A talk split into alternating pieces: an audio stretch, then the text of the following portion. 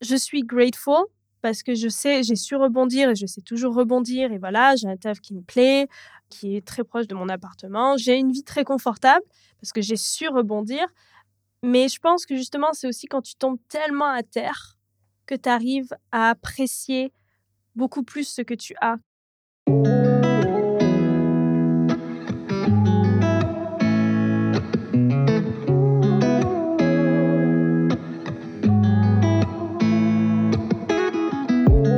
What's going on? Bienvenue à la réussite de l'échec, le show qui t'encourage à échouer afin de changer ta perspective à propos de l'échec pour réaliser tes rêves et tes objectifs.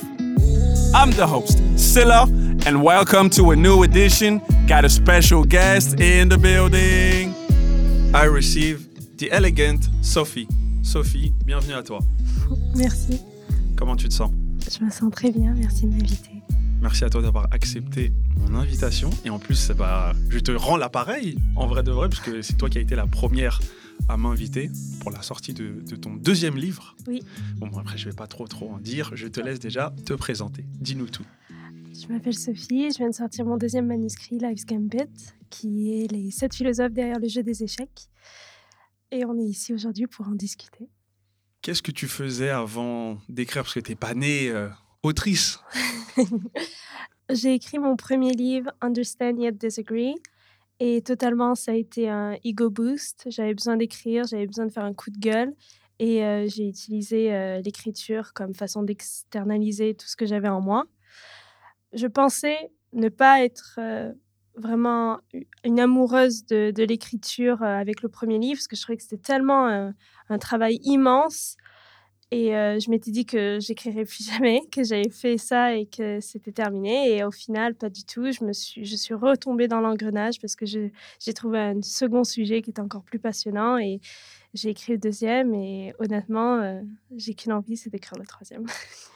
c'est trop fort parce qu'à la base, tu dis que à la fin du premier, tu voulais ah plus. T'en fais un deuxième et là, tu es déjà prête pour en faire un troisième. Bah, c'est ça, en fait. Quand on aime quelque chose bah, on, aime, donc euh, on continue. Euh, et, euh, et le premier n'a pas vraiment été un grand succès. Le deuxième a plus de succès, honnêtement. Et j'espère que le troisième sera encore plus une réussite. dans l'idée de votre podcast. Écoute, c'est tout ce qu'on te souhaite. Merci. Mais t'as pas répondu à ma question. Avant ah. d'écrire, tu étais euh, ah. étudiante. Euh, j'ai fait plein de choses. Euh, j'ai été dans l'immobilier. J'ai créé ma propre compagnie de bijoux quand j'habitais à Toronto. j'ai Sex. The sex, yeah. yeah. We love Drake. voilà. Sinon, niveau, niveau études, j'ai fait du marketing. J'ai aussi fait une petite pause SEO. Search Engine Optimization, donc c'est la compréhension de Google et euh, des search engines. SEO pour euh, les Français, voilà. Ouais. Et euh, mais non, SEO pour les Français. Pour moi. et j'ai aussi fait une licence en littérature anglaise à la Sorbonne. Et ben voilà, c'était un peu mon parcours. oui, je fais beaucoup de choses à droite, à gauche. J'ai pas un parcours très très linéaire c'est une force et une faiblesse en même temps. C'est une force de façon, je suis très autodidacte, je, m'adapte, je, j'arrive justement à, à, écrire un livre en six mois quand je suis extrêmement passionnée parce que j'ai une force en moi qui fait que je fais les choses. Mais au final, des fois, je peux justement, dès que j'ai terminé un projet, j'en perds l'intérêt et j'ai besoin de faire autre chose. Donc, j'ai fait plein de choses, mais au final, je ne suis experte en, en pas grand-chose. Non, non c'est une critique que je me fais, mais il y a le, positif comme le négatif en tout. Bien sûr. Voilà. Bien sûr. Est-ce que cette aptitude, elle, t'a, qu'est-ce qu'elle t'a apporté? Parce qu'en vrai, aujourd'hui, comme tu le dis, tu es capable de t'adapter en vrai à tout terrain. Ouais. Il n'y a pas si longtemps, j'ai dû rentrer euh, en France euh, en vitesse et. Euh, Est-ce que tu as vécu au, Canada À Toronto, oui. J'ai habité à Toronto même seule pendant 7 ans ou 6 ans, comme ça. Mais je suis canadienne. Et en tout et pour tout, j'ai habité plus de 16 ou 17 ans au Canada. Et j'ai fait beaucoup de va-et-vient entre le sud de la France, le Canada, Paris. J'ai habité dans plein d'endroits, un petit peu la Suisse, un petit peu New York, mais c'était très léger. Voilà. Big City. Non, Big City. J'aime les villes. C'est vrai que j'aime les grandes villes, les, le petit patelin où tu fais la même chose, la routine, tout ça. C'est pas une vie. euh, c'est une vie que je respecte, mais c'est pas une vie que je peux vivre. Tu m'étonnes. hein. Est-ce que tu viens de citer euh, Toronto, euh, Big Apple, Paris? C'est Ouais, non. c'est sûr qu'après, si on te met en Nord-et-Moselle, tu vas pas tenir Non, là-bas. mais pas du Pour tout. tout le respect pour que j'ai l'air pour l'Art-et-Moselle. Non, non, pas du tout, parce que souvent, euh, on peut entendre euh, des personnalités qui disent que si c'était pas au niveau du travail ou quoi que ce soit, ils pourraient être en campagne avec leurs chevaux, tout ça. Ah bah, can't relate. can't relate. Après, j'aime l'idée de peut-être avoir une maison de campagne, faire pousser ses petites tomates, mais au final, tu reviens, tu as besoin de revenir, tu as besoin de... Voilà, mais c'est ma vision des choses.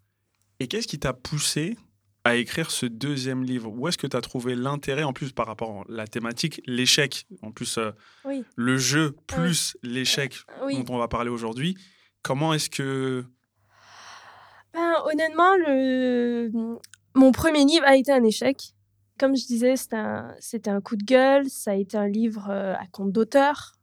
J'avais beaucoup euh, d'espoir dans ce livre, mais au final, ça a été un peu une école plus qu'autre chose, car j'avais énormément investi de temps, d'argent pour apprendre à écrire. Et euh, au final, j'aurais pu m'arrêter là. J'ai fait un livre, chose que beaucoup de personnes n'ont pas, ne peuvent pas dire, m'arrêter sur cet échec. Mais euh, de un, je suis tombée amoureuse avec l'écriture, mais de deux, je me suis dit que, que si j'arrêtais là, je m'arrêtais sur un échec et c'est pas du tout ma philosophie de vie. Euh, j'aime la réussite, j'aime gagner.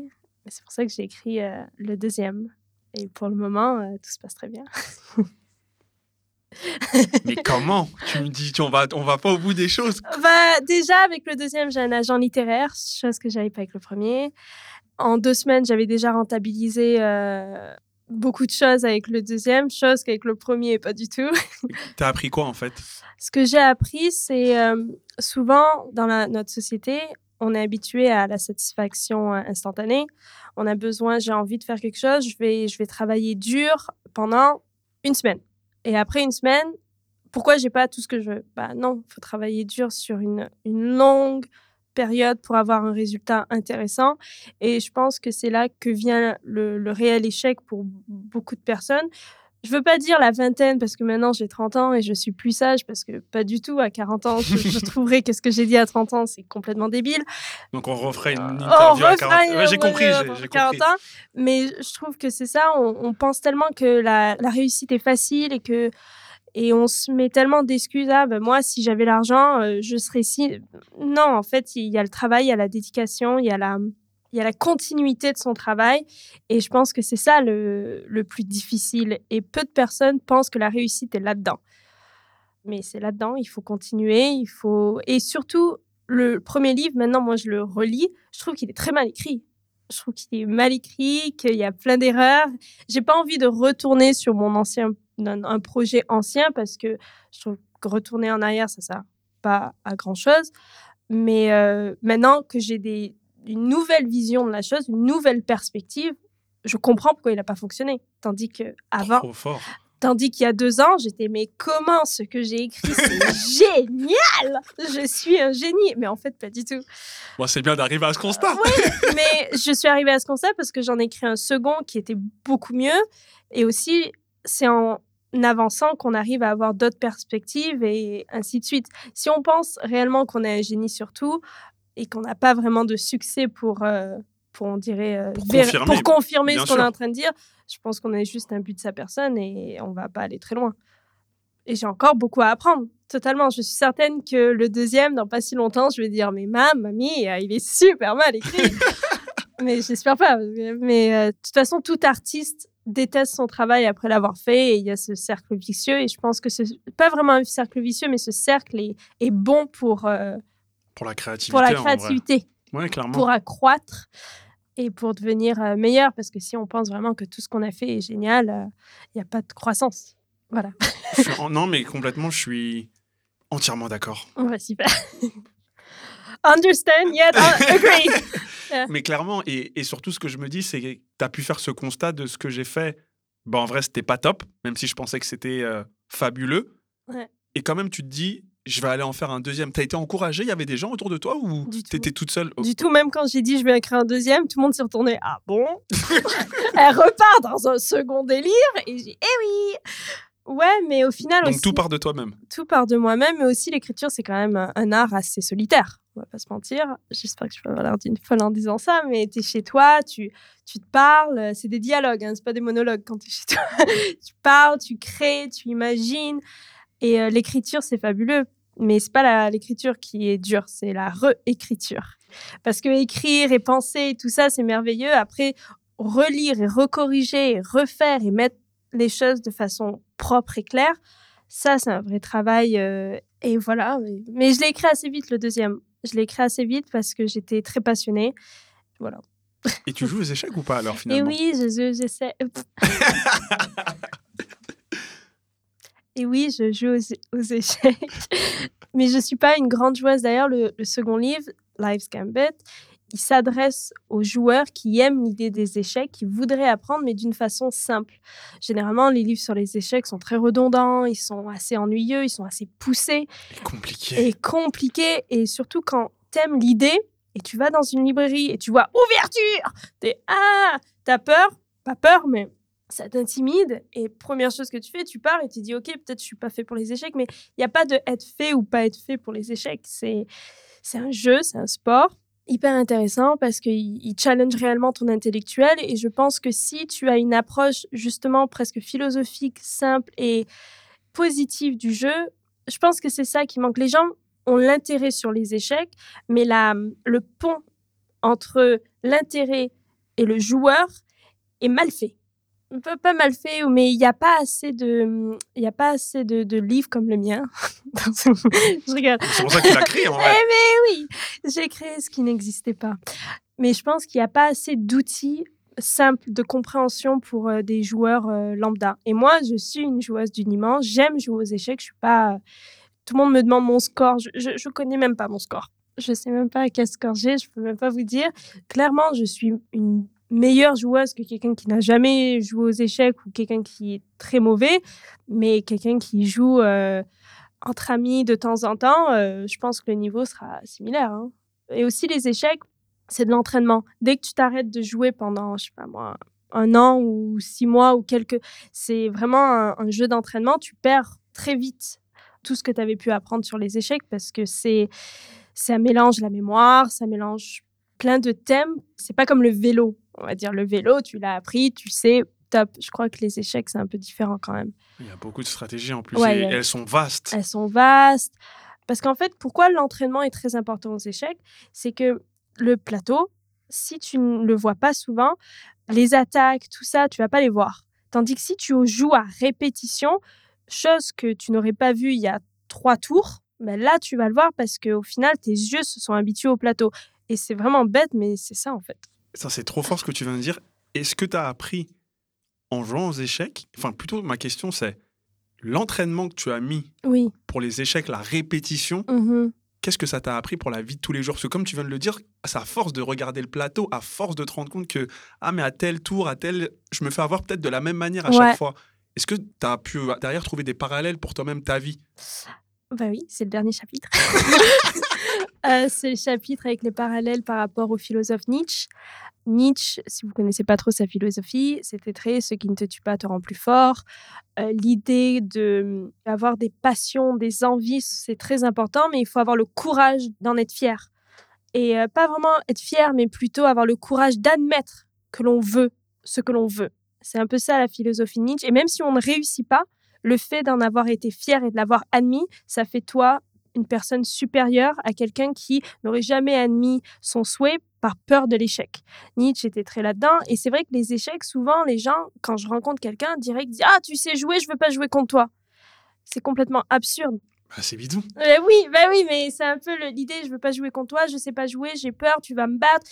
Après, c'est complètement, on rentre dans l'ego, hein. Mais beaucoup de personnes ne veulent pas approcher les échecs parce qu'ils ont cette idée qu'ils vont, ils savent pas jouer, donc quel est l'intérêt de jouer à un jeu où ils vont perdre? J'en parle dans mon livre que si on rentre dans cette philosophie, bah on va nulle part. On fait rien, on bouge plus et euh, c'est pas une philosophie qui est intelligente de mon côté. Et voilà. Bah oui, si vous achetez le livre, Euh, je fais beaucoup de parallèles, justement. Nietzsche, par rapport à l'entraînement. Descartes, le premier chapitre, c'est par rapport à la méthodologie. Justement, comment comprendre un jeu d'échecs, ou même euh, pas un jeu d'échecs, mais un plateau d'échecs. Et le parallèle, c'est comment prendre une bonne décision face à une décision de vie. Parce qu'à chaque tour, on fait une décision, on prend une décision. Et je fais beaucoup de parallèles. Le, le livre est rempli de parallèles. Et euh, voilà, j'espère que j'ai répondu à la question. Je sais pas. Des fois, je pars un peu loin. tu peux y aller, on va où tu veux. Ok. voilà. ah, je sais, des fois, on pose une question et on pose une question à droite et je fais à droite, mais je vais tellement loin que je finis à gauche. Donc. Euh, Tout bon, et en plus, tu as cité Nietzsche, donc euh, je ne peux que valider ce que tu as dit. Ah. Oh, Nietzsche, on l'aime bien. J'ai envie de te dire, ce qui te tue pas te rend plus fort, c'est la thématique de la résilience. On est en plein dedans et il mm. l'avait vu avant que. Ouf Ouais. Mmh, et j'en parle justement parce que Nietzsche, euh, maintenant on en parle comme bah, super, génial, tout ça, mais au final, euh, c'était. Euh, il est mort assez jeune, il était dépressif, les femmes ne voulaient pas de lui, il était complètement omnubilé par son travail, surtout que dans son temps, je me rappelle plus trop des dates, j'ai une très mauvaise mémoire, mais dans son temps, il était contre le christianisme, il était contre l'alcool, il était contre le système euh, éducatif, il était contre plein de choses. Et bon, maintenant, on peut avoir une liberté de pensée, une liberté d'esprit euh, qu'on n'avait pas avant. Donc, il était euh, assez vu comme quelqu'un de. Comment dire de mauvais genre si on peut mauvais genre ouais exactement et c'est après sa mort évidemment que eh, bah. after you gone they give you your flowers mais bon, bref, c'est après sa mort que vraiment il y a eu euh, cette reconnaissance envers lui. Après, quand on lit vraiment Nietzsche, on peut parce qu'il va quand même assez loin sur sa philosophie, il rentre très loin dans, le processus, comme par rapport à l'alcool, il dit qu'il faut pas boire de l'alcool parce que l'alcool est fait pour les faibles, ceux qui n'arrivent pas euh, à voir la vérité euh, comme elle l'est, donc ils ont besoin de boire de l'alcool pour, on va dire, atténuer leur médiocrité. C'est bon, c'est un petit gin tonic, on se calme, donc... Euh, you gotta chill, man. you gotta chill. Donc, euh, surtout pour les Français, le petit rouge, c'est très bon. Et euh, donc, il part... Là, tu touches au patrimoine, c'est même pas possible. Exactement, exactement. Donc, il partait un peu loin, mais dans toutes ces... Peut-être il partait loin, mais le creux de tout ce qu'il disait, je trouve, avait beaucoup de sens et beaucoup de vérité. Mais bon, comme tout génie, ils partent un peu loin. On peut parler d'Elon Musk si l'on veut. non, parlons pas d'Elon Musk. Ah, si on, si on, non, c'est pas un sujet au contraire. Mais si on, on, déballe le sujet Elon, on est, ah, on, est, là, on, va parler pendant trois heures. Bah ouais, non, mais là, j'en parlais ne serait-ce qu'il y a deux jours avec. Ouais, laisse tomber, on va.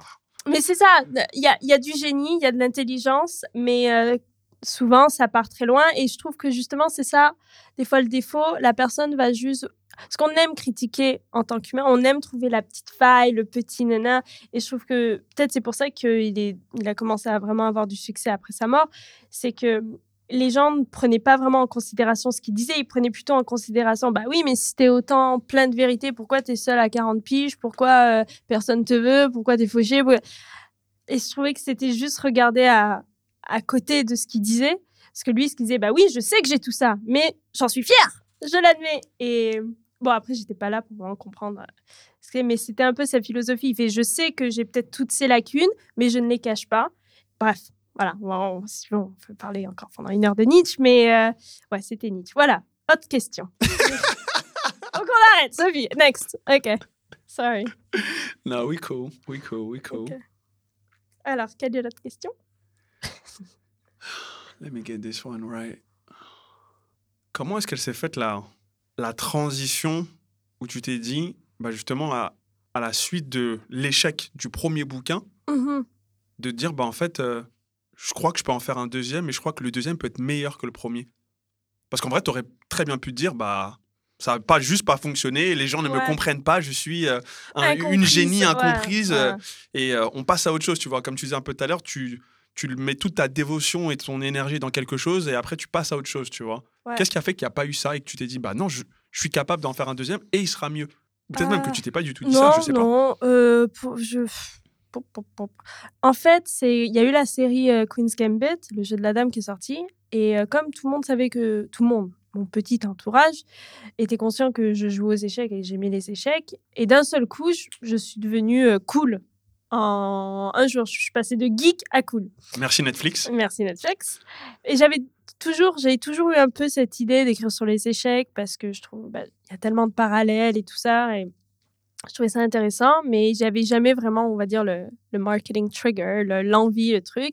Et quand il y a eu la série, je me suis dit, ah, mais les gens sont vraiment intéressés par les échecs. Et je pense qu'il y a une problématique, c'est que les échecs sont, comme je disais tout à l'heure, peuvent être trop redondants. Il n'y a pas de, livre simple pour expliquer les échecs. Et euh, au début, je voulais plutôt faire un peu un livre un lien entre les ouvertures, comme un peu une, encyclopédie. Tu peux expliquer ce que c'est les ouvertures pour les, les gens qui ne savent Alors, pas Alors, une ouverture, ça veut tout simplement, c'est la première phase quand tu joues aux échecs. C'est tout simplement les premiers coups que tu fais.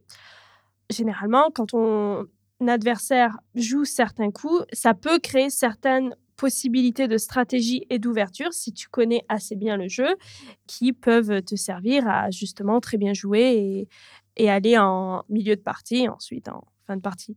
Voilà, c'est tout ça. Ouverture, c'est même pas une stratégie parce que après on rentrerait justement dans les stratégies qui sont pas vraiment ouverture. C'est plutôt, en fait, les échecs. Il y a un milliard d'ouvertures et c'est souvent tu bouges ton pion et tu bouges l'autre pion. Ben là, il y aura un nom pour ça. Et tu voudrais bouger un autre pion, il y aurait un autre nom. Et si tu bouges un autre pion, il y a un autre nom. Donc des ouvertures, il y en a, mais des des mille et des cents. C'est comme la vie, en fait. Là, je t'écoutais, c'est comme la vie, en fait. chaque pièce que tu bouges, et il y a vraiment ben, presque une science qui s'est créée là-dessus. Et mon idée principale était de faire un peu un encyclopédie. Exemple, euh, dans ta vie, tu as un problème de time management. Tu n'arrives pas à, à faire en sorte d'avoir une vie professionnelle et personnelle en phase et euh, que tu serais allé dans mon encyclopédie, tu aurais fait ouverture qui parle justement de ça et tu aurais pu faire le parallèle entre l'ouverture et ta vie. Vous voyez, je vous en parle, c'est nul. On s'y perd, on comprend pas. Donc, quand j'avais eu cette idée, je me suis rendu compte que bon, peut-être c'est trop poussé, ça ne marche pas. Et en, étant dans cette idée, je sais pas comment, mais je me suis rendu compte qu'en fait, euh, beaucoup de philosophes parle euh, bah, des sept piliers du jeu des échecs. C'est comme ça que mon livre, un peu, s'est créé le squelette. J'ai fait, ah, bah, tiens, on parle de méthodologie, de signes. En fait, j'ai vu plusieurs termes utilisés encore et encore. Et j'ai juste approfondi. J'arrêtais pas de voir le terme méthodologie, j'arrêtais pas de voir le terme mémoire, langage du corps, entraînement, tout ça. Et j'ai juste commencé à chercher ces termes. Et derrière ces termes, il y avait à chaque fois un philosophe. Et c'est là que j'ai regroupé le tout et j'en ai fait quelque chose de plus propre, de plus concis et que j'en ai fait un livre. Impressive.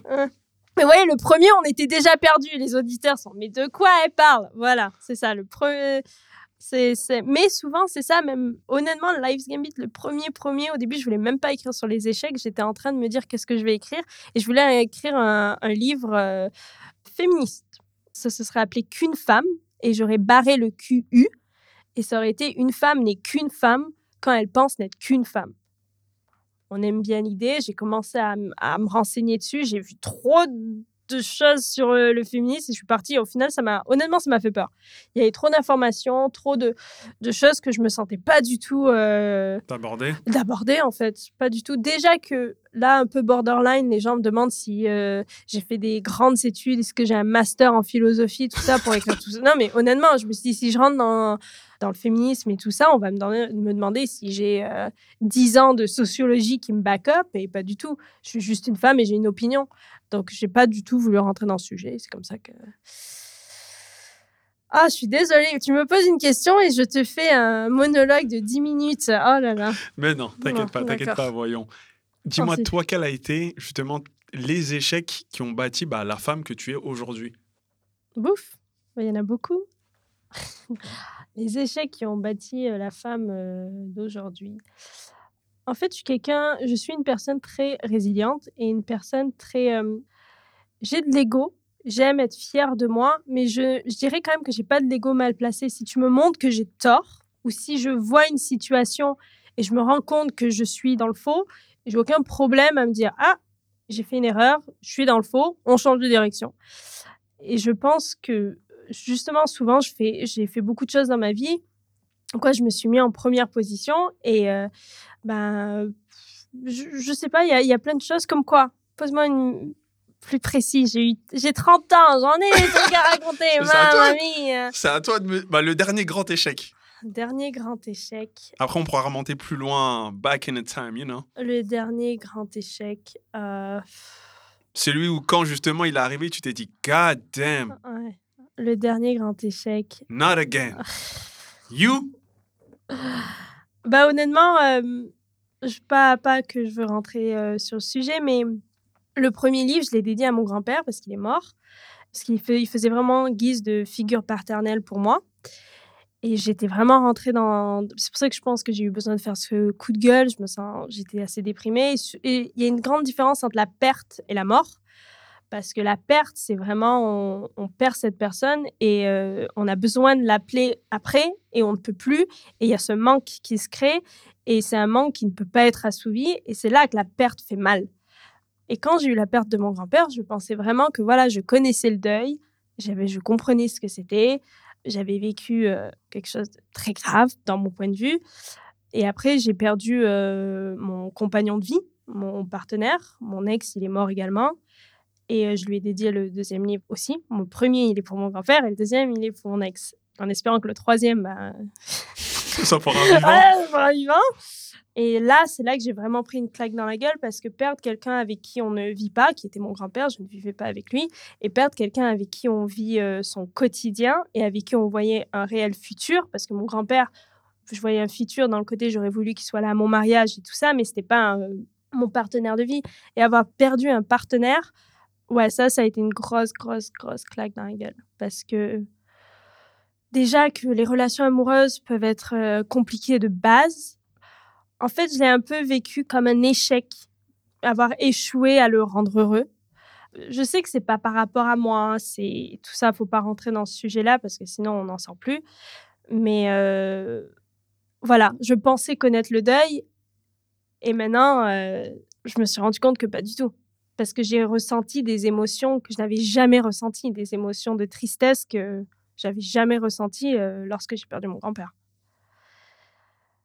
Ben, j'espère que là, je le connais, le deuil. Mais bon, on sait jamais, euh, on touche du bois. Life is full of surprises. Ouais, voilà. Donc, euh, ouais, ça, ça a été quand même un gros coup de gueule, surtout que ben, j'avais emménagé au Canada, on était dans la maison, on avait le petit chien. Donc, à ce moment-là, vous viviez au Canada J'habitais au Canada. D'accord. Et euh, voilà, j'ai le petit chien, j'ai la maison, j'étais un ah, vie parfaite un peu. voilà, un si peu on veut. Desperate Housewife. pas Desperate Housewife, mais pour l'image. Et au final, d'un seul coup, boum, euh, ça arrivait. Tu jouais euh, Gabriel Solis ou pas? Non, mais dans les quatre, dans les quatre, je pense plus. Ouais, peut-être une Gabrielle Solis. Ouais, je suis I know you. non, pas autant. Mais je suis une Gabrielle Solis dans la dernière saison. Je te taquine, je te taquine. Continue, restons sur le Canada. Et, euh, Ouais, j'avais tout. Et euh, ah oui, on avait des problèmes de couple. Je vais pas vous dire qu'on était sur un petit nuage. Il y avait des problèmes de couple, mais comme tous les couples, j'ai envie de te dire. Comme tous les couples. Mais ce changement de direction aussi dur et ce retour en France, surtout à mon âge, je sais que je n'ai que 30 ans et il faut pas rester là-dessus, mais je pense quand même, dans notre société, 30 ans, on se dit quand même que we figure out, on, a nos, on a nos trucs et se dire grosse claque dans la Non, non, tu rentres euh, à la maison avec ton petit chien, ton sac et tu vas vivre dans un petit appart à Paris. Ça, je suis grateful parce que je sais, j'ai su rebondir et je sais toujours rebondir. Et voilà, j'ai un taf qui me plaît, qui est très proche de mon appartement. J'ai une vie très confortable parce que j'ai su rebondir.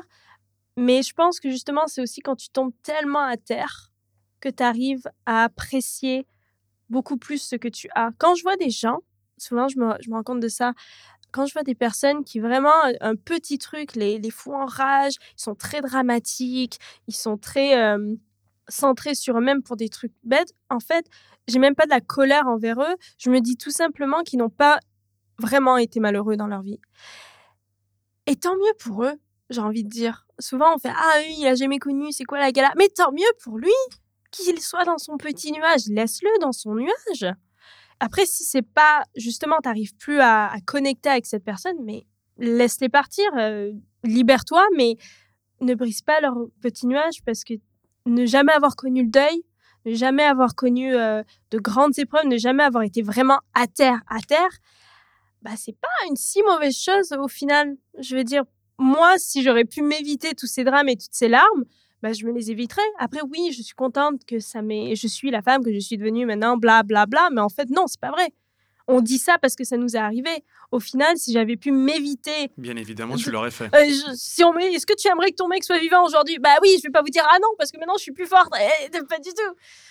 Est-ce que euh, on peut pas, parce que je sais que c'est un sujet qui est touchy, quelle a été la, la transition? Qu'est-ce que, comment les choses se sont faites? Parce que comme tu dis, le cadre était assez idyllique Ouais. et du, comme tu dis, boum. Ouais, bah, euh, c'est assez. euh, oui, c'est touchy, mais euh, honnêtement, la famille s'est mise à, l'intérieur. Ils m'ont, mis à part la maman, que je vais quand même le dire, si jamais c'est traduit en anglais et qu'elle entend. Non, la maman était très gentille avec moi. Bah, ils m'ont un peu viré. hein. Ils m'ont un peu blâmé aussi, en disant que, vu que ça arrivait quand j'étais là, bah, ça devait être ma faute. Et ils m'ont chassée. Et comme on était fiancés, mais pas assez dans parce qu'au Canada, il faut plusieurs années. Bref, je, je cochais pas les cases qu'il fallait cocher. J'étais à quelques mois ou à quelques bref, peu importe, ils m'ont juste blâmé, ils m'ont viré et ça a été assez violent, ouais. Mais tout va bien. Comment t'as sur, enfin, c'est même pas Bah, il survécu. faut survivre. Tout le monde me dit, mais comment t'as fait? Mais j'ai fait, j'ai fait. Qu'est-ce que tu veux que je te dise? Il faut faire parce que pour moi, après c'est ma définition, mais pour moi, dès qu'un malheur commence à te définir, c'est là que t'as perdu. Là, j'en parle parce que bah, c'est un peu le sujet de ton podcast et tout ça, mais j'ai pas envie de devenir la fille que son mec euh, bah, est mort et tout ça, parce que honnêtement, il y avait rien de pire. Je me rappelle aux funérailles, ce qui me faisait, bon, premièrement, être là seule et être en face, à se rendre compte que c'est en train d'arriver, c'est horrible. Mais le pire, je crois que c'était vraiment les chuchotements. It's her. Oh my god, oh my god. Oh my god. C'est ça qui fait mal. Tu vois que tout le monde est en train de parler, tout le monde est en train de te mettre ce titre. Et pas que c'est ce qui m'a fait le plus mal, mais et je, je voulais pas avoir ce titre, je, je, je le veux pas. Je veux pas. euh, Après, je ne renie pas du tout la. Je veux pas ignorer ce qui s'est passé, ça s'est passé. Et même si je voulais complètement l'ignorer, je n'aurais pas dédié mon deuxième livre à, Lee. Et justement, je lui ai dédié ce livre parce que il me disait tout le temps qu'il trouvait qu'il il était pas très bien. On va pas se mentir, Lee était quand même quelqu'un de mal dans sa peau. Et j'essayais justement d'être très positive. Et je crois que maintenant, ma plus grande erreur, si j'avais... Après, on peut pas dire que c'est une erreur parce que je savais pas et tatata, mais ma plus grande erreur vis-à-vis de lui, c'est à chaque fois qu'il essayait de me dire qu'il était malheureux, j'essayais de rendre la conversation positive. J'avais de l'empathie, je l'écoutais. Des fois, il me disait des trucs tellement sombres et je, me, je lui disais, mais non, c'est que des nuages noirs, t'inquiète, on va aller de l'avant, il y aura un arc-en-ciel. Et ça, c'est mon erreur. Je crois que justement, j'aurais peut-être dû l'écouter, lui dire, c'est ça que tu penses, parle-moi plus de ce que tu penses. J'aurais dû aller dans le noir avec lui parce que je crois que c'est pour ça qu'il s'est fermé parce qu'il s'est dit bon elle à chaque fois que je lui parle de mon malheur elle me parle d'arc-en-ciel et de et de rainbow non mais euh, on rigole mais mais honnêtement si j'ai un conseil à donner quand quelqu'un est est mal c'est de vraiment après il me disait des trucs mais des trucs qui j'ai même pas envie d'en parler parce que c'est très violent mais il me disait des trucs tellement violents que je savais même pas quoi faire avec cette information que alors j'ai essayé de le prendre prendre l'information et de lui relancer en petit euh, Arc-en-ciel petit arc-en-ciel. Mais en fait, je, je pense qu'elle est là, mon erreur. Après, je vais pas dire que c'est ma faute, il y a plein de trucs, mais si tu connais quelqu'un qui est vraiment en train de broyer du noir et tu sais que si ils font un geste odieux envers eux-mêmes, ça te, bah, ça t'anéran- anéantirait, écoute-les. Même si tout ce qu'ils vont te dire, ça t'aura envie de pleurer, t'auras envie de- d'en vomir tellement que ça te fait mal. Je crois que ça a été ma plus grande erreur, ça a été ça parce qu'il s'est refermé à moi et j'étais la personne la plus proche de lui. Il s'est fermé à moi et il a fait quelque chose que j'aurais jamais cru qu'il puisse faire. Mais il l'a fait. Et à l'instant T, tu te rendais compte qu'il était fermé à toi ou? En fait, Lee était quelqu'un de très, euh, très extrême. Il y avait le bon côté de l'extrême et il y avait le mauvais côté. Et moi, justement, je me disais tout le temps, si j'adore le bon côté de son extrême, je dois accepter le mauvais côté également. Et Lee, c'était quelqu'un, euh, on était en train de conduire et il pouvait s'arrêter en plein milieu de, genre, euh, une, je sais pas, une rue, en plein milieu des, des Champs-Élysées. Il s'arrêtait, il allait m'acheter un bouquet de fleurs, il me le donnait, il faisait, t'étais tellement belle, je voulais t'offrir des fleurs. Ça, c'était le bon côté de l'extrême. c'est quand même une folie Mais c'est une folie, mais il était comme ça. C'était Lee. Lee, euh, il était extrême. Il avait envie d'un truc, bien on le fait. il n'était pas du tout. euh, il se laissait pas du tout influencer par euh, ce que la société pouvait penser ou qu'est-ce qu'il faut faire, qu'est-ce qu'il faut pas faire. nan. Et justement, à chaque fois, ses émotions te touchaient encore plus. Parce que le jour où il m'a dit Viens, on, on se fiance, on se marie, c'est même moi qui vais Waouh, waouh, waouh, on va faire les choses bien. Pourquoi tu es là? Pourquoi tu rushes? Et c'est aussi que ben maintenant, ça me fait de la peine, mais j'étais toujours Pourquoi on, on est dans le rush Après, on peut avoir un million de théories. Est-ce qu'il savait qu'il voulait le faire ou pas Tati, tata. Mais c'était quelqu'un qui était juste dans l'émotion. Et je pense qu'également, pour le truc horrible qu'il a pu faire, euh, il était dans l'émotion aussi. Mais c'était quelqu'un d'extrême. Donc, est-ce que ça me choque d'une certaine façon? Oui, ça me choque qu'il ait pu faire ça.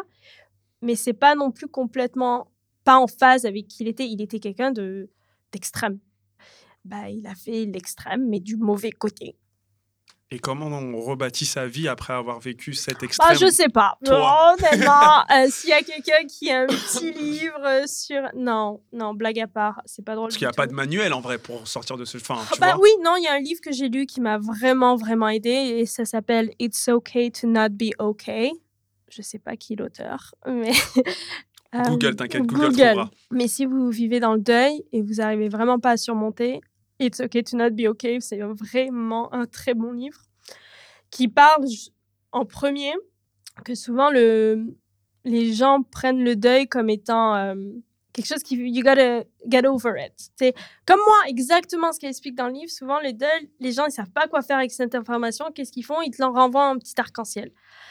Et c'est pas ça qu'il faut faire pour le deuil. Le deuil, il faut écouter, faut écouter. Il faut pas envoyer de l'arc-en-ciel. Il faut juste écouter. Et si on n'arrive plus à écouter, il faut dire écoute, je ne peux plus écouter. Je reviendrai vers toi quand j'aurai plus de force. C'est ça. Les gens, ils veulent, trouvent que c'est tellement morbide, ils veulent pas en parler. Et au final, ils s'éloignent de toi. Et je trouve qu'elle a une, très belle façon d'expliquer comment est le deuil, pourquoi est le deuil. Et, et euh, c'est un très beau livre. J'ai- J'aimerais tellement connaître son nom pour pouvoir lui faire de belles éloges, mais j'ai une très mauvaise mémoire. Et euh, comment se rebâtir? Bah, Comment est-ce que tu as récupéré ta force? Comment tu as regagné ta propre force? Après, je pense que c'est vraiment une question de personnalité. Je suis une personne globalement positive. Je veux toujours aller de l'avant. Et voilà. Et euh, je me dis, en fait, je pense que réellement, le jour où je give up, bah, c'est ma, mon réel échec, mais surtout, j'arrive pas à, à give up. Parce que quand je give up, je deviens une personne qui n'est tellement pas moi. J'aime rire, j'aime rigoler, j'aime flirter, j'aime être bien, j'aime faire des choses, j'aime ça de moi. Et quand je give up, ben, qu'est-ce que tu fais? Tu fais plus rien. Et en fait, j'ai jamais give up. Donc je je sais pas c'est quoi. Je je sais pas vraiment quoi. Va aller de l'avant. Même si on croit vraiment que c'est la fin du monde. Il y a pas si longtemps, je, voyais encore des fantômes de lui euh, partout. Et maintenant, je les vois plus. Alors, on va pas rentrer dans les trucs comme ça, mais je veux dire, à la fin, quand je voyais des fantômes, je me disais, mais ma, mamie, est-ce que je vais le voir tout le temps, me suivre partout Ou est-ce que je vais rentrer dans un hôpital psychiatrique où ça va aller? Et au final, ça passe. Et c'est pas parce que je l'aime plus, c'est qu'au final, on est des humains et les humains, ça s'adapte. Et si tu vas de l'avant, ben, tu t'adapteras à aller de l'avant et, et tout est un cercle. Et, et voilà. Et donc, c'est quoi maintenant le, le futur pour toi? Le futur pour moi, bah, premièrement, euh, faire la promotion de Lifetime Bit, parce qu'on a un peu changé de sujet, je suis désolée. La, pour moi, euh, honnêtement, j'ai, je sais pas, prendre soin de moi, être bien avec moi-même. Je crois que prendre un peu du temps, un peu du recul, mais en même temps, prendre du temps, prendre du temps pourquoi Pour le moment, je me vois pas. J'ai, des fois, je trouve que lit encore ressort souvent. Après, ma psy me dit que justement, c'est en en parlant que tu rends le sujet pas tabou. Mais c'est vrai que je suis encore à un stade où dès que quelqu'un commence à me parler, je, je sais pas pourquoi, mais j'ai besoin de lui dire. Pas que je veux que ça me définisse, parce que comme je disais, c'est quelque chose que je suis contre, mais je crois que c'est encore énormément à l'intérieur de moi. Ça me... En fait, j'ai beaucoup de peine pour lui. Je me dis, qu'est-ce qui a pu se passer dans sa tête pour... euh, Qu'est-ce qui a pu se passer? Parce qu'honnêtement, quand ça arrivait, j'étais euh, dans la cuisine en train de faire du poulet, quoi. Je sais pas ce qui s'est passé. Bah, on, on pourra jamais savoir. C'est ce que ma mère me, sa mère me dit. Elle me dit toujours arrête d'y penser, ça sert à rien. Genre, on pourra jamais savoir ce qui s'est passé. Et euh, je crois que c'est le jour où j'arriverai vraiment à mettre ça derrière moi que je pense que j'aurais tourné la page, mais pour le moment, je suis encore, euh, encore dans l'émotion. Ça s'est passé, bah, c'était le 12 juin 2022, donc c'est pas si loin que ça. Mais ouais, je. Ah, résilience, pardon. Auditeur. Alors, résilience. Faut aller de l'avant. Et regardez, maintenant, je suis à Paris, je vis une vie complètement différente. J'aime ma vie, je suis bien dans ma vie et euh, je n'attends que du bonheur pour moi. Et j'ai que 30 ans. The world is my oyster, you know? Donc, euh, non, faut être positif, faut être positif. Il y a, il y a toujours euh, de la lumière euh, au bout du tunnel. Qu'est-ce qu'on peut te souhaiter pour cette nouvelle année? Cette nouvelle année, euh, avec mon agent littéraire, on essaie de vendre mes droits français de Life's Gambit. Donc, ça, je me le souhaite.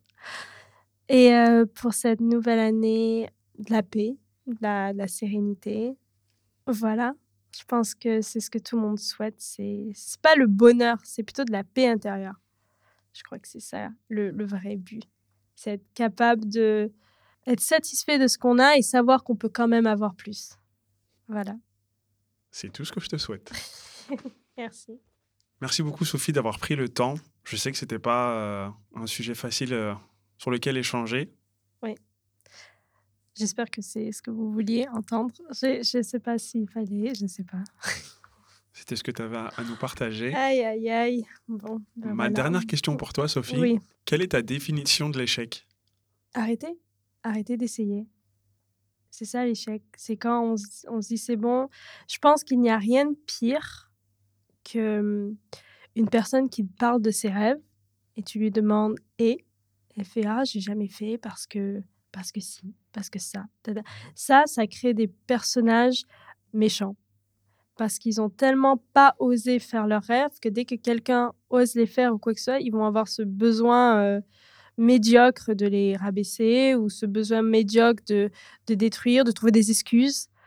Le nombre de personnes que j'entends quand ils parlent, non, mais ça, c'est facile, moi aussi, si. Non, pas toi aussi, si. Arrête de, Arrête de mentir. arrête de faire style que tu l'aurais pu si toi, t'avais eu. Non, chaque personne, pour être, de toute façon, pour avoir du succès, c'est dur. Que t'aies de l'argent, que t'aies pas d'argent, que t'es jolie, que t'es moche, peu importe, avoir du succès et le garder, c'est quelque chose de difficile. C'est même pas la même chose. Même- Avoir du succès et le garder, c'est Ouais. deux choses distinctes. Mais tu vois ce que je veux dire? Ou même peu importe la façon dont, dont tu as eu du succès. Et je trouve que les, les gens ont- ne donnent vraiment pas assez de mérite parce que même si tu n'aimes pas ce que la personne fait, au moins respecte qu'on parle de cette personne qui, d'une certaine façon, elle a réussi. Elle a peut-être pas réussi dans la façon tu aurais aimé qu'elle réussisse, mais elle a réussi. Il faut respecter euh, le travail de, tous et chacun. Et, et voilà. C'était quoi la question Ta définition de l'échec. Ah, définition de l'échec. Voilà, ben être, euh, être médisant et, et voilà, être médisant, ne pas respecter les autres, euh, toujours avoir un mot pour critiquer. Ouais, je crois que c'est là quand t'es quelqu'un dans ce style-là, un hater, t'as déjà perdu. T'as déjà perdu. Merci beaucoup Sophie. Quoi Où est-ce que le peuple peut se procurer Life's Gambit? Euh, ça se vend worldwide. Vous pouvez aller sur amazon.fr, amazon.com ou même sur mon site sophienly.com et euh, il y a tous les liens de vente euh, pour, euh, pour mon livre. Thank you so much. Merci. Until next time, faire more, faire better. Let's go! T'as aimé le show et tu souhaites nous soutenir? Mets un commentaire et ton meilleur 5 étoiles. Ça nous aide pour la promotion du podcast. Thanks for the love and support. I appreciate it.